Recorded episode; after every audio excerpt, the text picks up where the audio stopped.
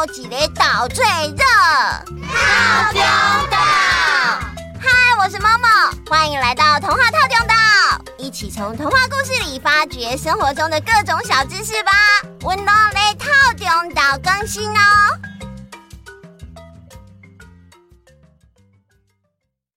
岛民活动中心报告，岛民活动中心报告，精彩的故事马上就要开始啦！感谢 Friday 的广播，我相信你们的耳朵一定也都竖起来，很专心的要听接下来的故事了。嗯，哎，对了对了，不知道你们有没有发现，阿拉丁这个故事的背景是在沙漠里，而且里面所提到的东西，像是乳香、戒灵、神灯，也跟其他故事好不一样哦。嗯。阿拉丁的出处的确比较特别，它是《一千零一夜》这本书里面的故事，也是很难得出自于中东的童话故事哦。《一千零一夜》这本故事集里面的故事流传的历史可以追溯到古波斯文明时代，而且早在西元九世纪就已经用阿拉伯文将口头流传的故事撰写成了书。其实，《一千零一夜》本身就是一个故事了，在这个故事里面的主角又讲了一千零一个故事。而阿拉丁呢，就是其中一个。哇，这样一层包一层的感觉，好像俄罗斯娃娃哦，好酷哦！对啊，这样的故事架构啊，不管是在东方或是西方，都是很少见的哦。谢谢一凡哥哥的解释。我在说这则故事的时候啊，脑子里面也的确一直浮现中东的景色跟画面呢。不知道大家有没有一样的感受啊？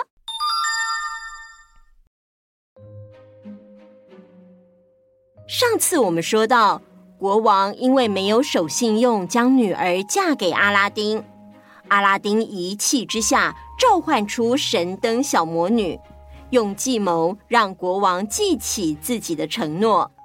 国王因此取消了女儿的婚约，也承诺阿拉丁三个月之后会让他与公主结婚。就这样，三个月的时间又过去了。但皇宫那边却无消无息。阿拉丁的母亲决定再一次进宫，提醒国王：“尊敬的陛下，呃，我来是想提醒您，三个月已经过去了，您的女儿和我的儿子的婚期也到了。”其实啊，国王很犹豫，不知道是不是真的要把女儿嫁给身为平民的阿拉丁。所以在阿拉丁的母亲来觐见之前，已经先请教宰相的意见。儿子的婚姻被阿拉丁阻挠的宰相，故意对国王说：“陛下，这件事情很简单，你只要提出一般人做不到的要求，例如索取高额的聘礼，让他们知难而退，这样你就不算违背承诺了。”您就让他用四十个纯金做的大盘子盛满像上次献给陛下的名贵宝石，再由四十名高贵的侍女在四十名壮硕的男仆护送之下送进宫里，作为娶公主的聘礼。国王听从了宰相的建议，于是当阿拉丁的母亲前来时，便提出了这样困难的要求。阿拉丁的母亲听了之后，愁眉苦脸的回到家，告诉阿拉丁：“这对一般人来说的确是很困难。但是啊，阿拉丁想起了他的神灯，于是呢，神灯小魔女又出现了。我的主人，您有什么吩咐吗？神灯小魔女，我要你变出四十个高贵侍女，每个人手上都拿着大金盘，盘子里面要盛满有西瓜这么大的珠宝。”再由四十个壮硕男仆护卫着，将珠宝送到皇宫。嗯，我的主人，您这次的要求好多，那这次的咒语我需要大家的帮忙哦。啊？怎么帮你啊？跟我一起念咒语就行啦。咒语是拍、砰、噗、哇、噗、哇、噗，记好喽。预备，拍，砰，噗哇噗哇噗！神奇，神奇，神奇！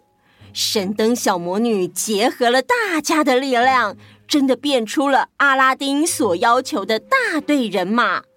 接着，阿拉丁母亲领着队伍走进皇宫中，国王非常吃惊，但是又大为欢喜。四十个侍女和男仆在国王面前一起跪下，同声祝福国王：“祝国王世代荣华。”万寿无疆！哈哈哈哈哈哈！哎，好，好，好。然后侍女们把顶在头上、盛满宝石的金盘拿下来，依序摆在国王的脚下，并揭开盖在金盘上的丝帕，然后退到一旁，毕恭毕敬地站着，听候吩咐。国王看着这些像西瓜那么大的宝石，激动得快要发狂了。哦，我好兴奋，我好兴奋，我好兴奋呐！嗯，这个阿拉丁居然能在这么短的时间内就筹到这么贵重的礼物，完全有资格做我的驸马耶！啊，老人家，你回去告诉你儿子，我收下聘礼，同意选他做我的女婿，让他立刻进宫里来吧。啊，是遵命。阿拉丁知道消息后，马上取出神灯，召唤出神灯小魔女。神灯小魔女，我等一下要进宫面见国王，请你帮我打点好一切。没问题，我的主人。您需要什么呢？呃，我要在一座富丽堂皇的澡堂里面沐浴更衣，然后穿上一套古今帝王都没有见过的华丽服装。嗯，然后还要一些。两个小时后，一切准备就绪，他们开始进攻。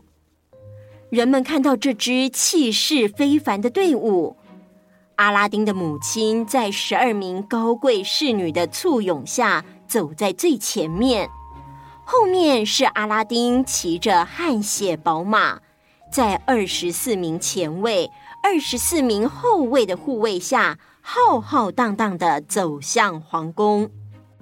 路上的行人们被他们威武的气势和华丽的装饰品吸引住目光，都停下来看热闹。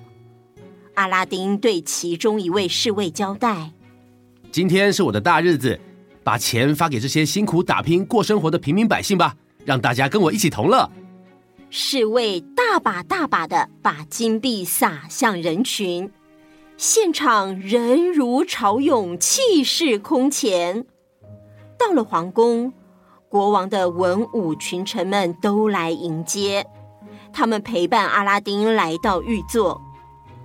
国王见阿拉丁本人其实谈吐不俗，举止文雅，气势非凡，于是国王非常高兴。我宣布，马上举办公主跟阿拉丁的婚。先等一下，宰相，你有什么问题吗？陛下，嗯、公主如此高贵的身份，应该要住在金碧辉煌的宫殿里，何不让这个阿拉丁在三天之内造出一座宫殿，然后再为他们举行婚礼呢？哼，这个宰相根本是故意在刁难我。但是没关系，因为我有神灯，什么事情都难不倒我。陛下，我愿意在最短的时间内造出一座华丽的宫殿来迎娶公主。国王听了非常高兴。阿拉丁回到家里后，拿出神灯，召唤出神灯小魔女。主人，您有什么吩咐吗？我要你用最快的速度造出一座非常美丽宏伟的宫殿。里面的陈设要应有尽有，而且要有空中第一排、空中花园、空中游泳池、空中高尔夫、空中三温暖、空中卡拉 OK、空中汤姆熊。而且呢，里面必须全部都要用最舒适、最配得起公主的精品之物。遵命，我的主人。不过这次的愿望难度比较高，所以要请更多的人把力量借给我。来。跟我一起念：拍。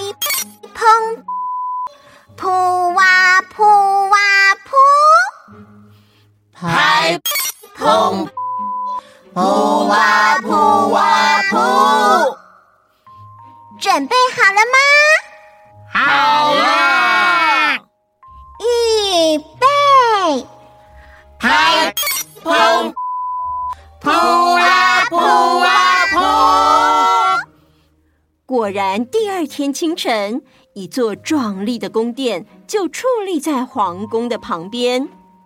整座宫殿全是用白玉跟大理石建造而成，四周装饰着各种名贵的宝石，到处都闪闪亮亮的，光彩夺目。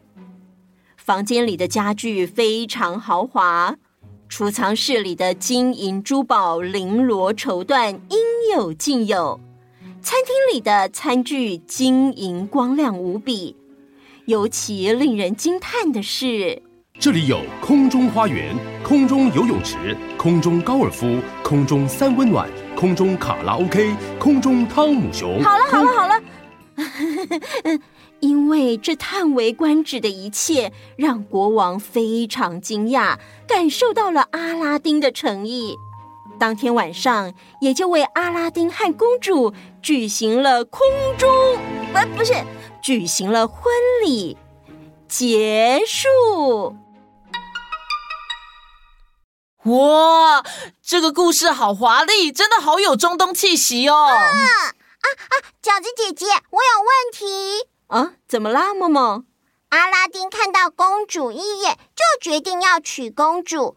国王看到阿拉丁的诚意，就决定要把女儿嫁给他。虽然这是一个很魔幻的故事，但是有点怪怪的。嗯，默默，你的问题很好。这除了是一个很魔幻的故事，也是一个非常非常久远的故事。古代的时空背景跟现在的的确很不一样，所以故事架构还有人物的行为逻辑也会跟现代人有所不同啊。现在的人啊，要谈恋爱或者是决定结婚之前，当然一定要先了解彼此喽。没错，没错，随时保持思考是很棒的事情。思考之后发现问题，讨论，大家都可以从中学习哦。这是资料库没有记载到的资讯，我的人工智慧也学到新东西了。你也随时都在学习，超棒的！时间差不多啦，要跟大家说拜拜喽。希望下一次还能跟你们一起听故事哦。我超喜欢有你们陪伴的感觉。我也是。